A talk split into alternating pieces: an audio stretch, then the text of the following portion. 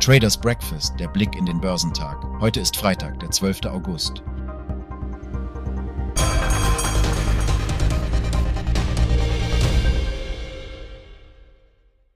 Die asiatischen Märkte zeigten sich heute uneinheitlich, nachdem die US-Inflationsdaten niedriger ausfielen als erwartet. Dies schürt Hoffnungen auf eine mögliche sanfte Landung im Kampf gegen die Inflation. Die Verbraucherpreise im Juli stiegen um 3,2 Prozent auf Jahresbasis, was unterhalb der von Dow Jones befragten Ökonomen erwarteten 3,3 Prozent lag.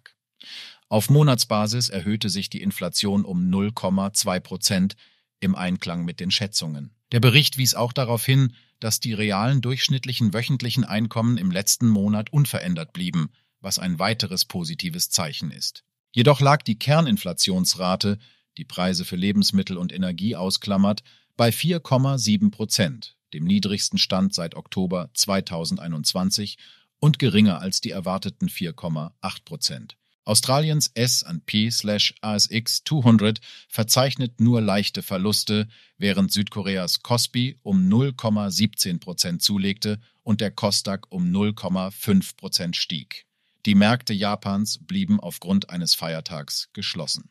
Der Hang Seng Index in Hongkong gab um 0,1 Prozent nach, während die Aktien auf dem chinesischen Festland im Allgemeinen ebenfalls schwächer tendierten. Der CSI 300 Index handelte nahezu unverändert zur Nulllinie. Die US-Börsen haben sich nach den jüngsten Verlusten am Donnerstag stabilisiert. Positive Inflationsdaten hatten die Kurse zunächst deutlich angetrieben, bevor der Schwung im Laufe des Tages merklich abebbte. Die wichtigsten Indizes verzeichneten jedoch moderate Gewinne. Der Leitindex Dow Jones Industrial schloss um 0,15 Prozent im Plus bei 35.176 Punkten.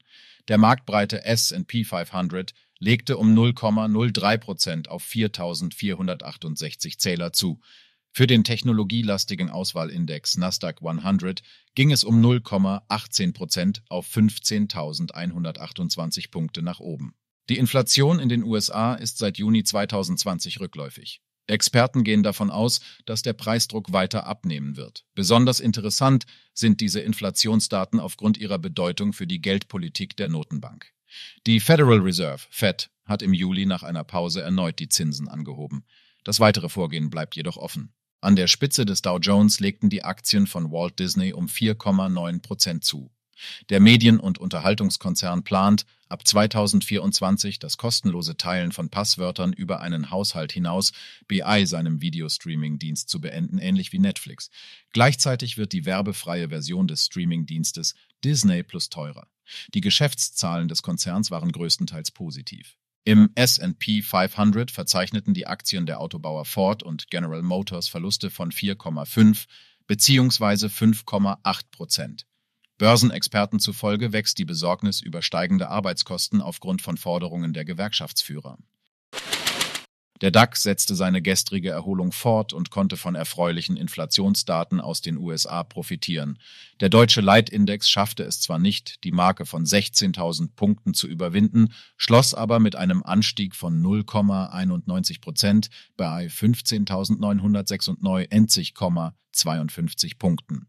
Etwa eine Stunde vor Handelsbeginn am heutigen Freitag deutet der XDAX, der den deutschen Leitindex DAX repräsentiert, auf ein Minus von 0,3 Prozent hin.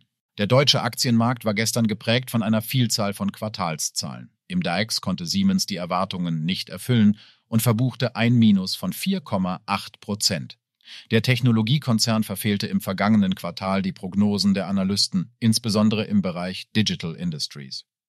Bei RWE drehten die Aktien nach anfänglichen Gewinnen ins Minus und schlossen ein Komma zwei Prozent tiefer. Das Management äußerte sich in einer Telefonkonferenz mit Analysten, was bei den Anlegern zu Enttäuschung führte. Die Hoffnungen auf einen möglichen Aktienrückkauf wurden nicht erfüllt. Im Gegensatz dazu konnten die Versicherungsunternehmen mit ihren Quartalsberichten überzeugen. Die Aktien des DAX-Spitzenreiters Allianz legten um 4,9 Prozent zu.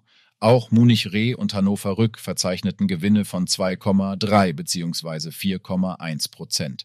Die positiven Quartalsergebnisse dieser Unternehmen sorgten bereits am Mittwoch für Auftrieb. ThyssenKrupp verzeichnete einen Anstieg von 3,9 Prozent.